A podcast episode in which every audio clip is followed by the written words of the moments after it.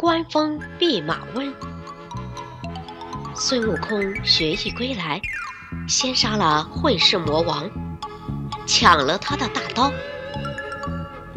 他又把傲来国兵器馆里的兵器偷进山中，操练群猴。山中七十二洞的妖兽纷纷拜悟空为尊。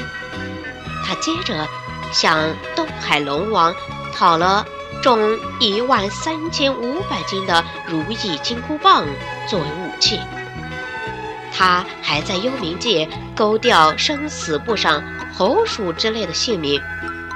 龙王和阎王都表奏玉帝，请求捉拿悟空。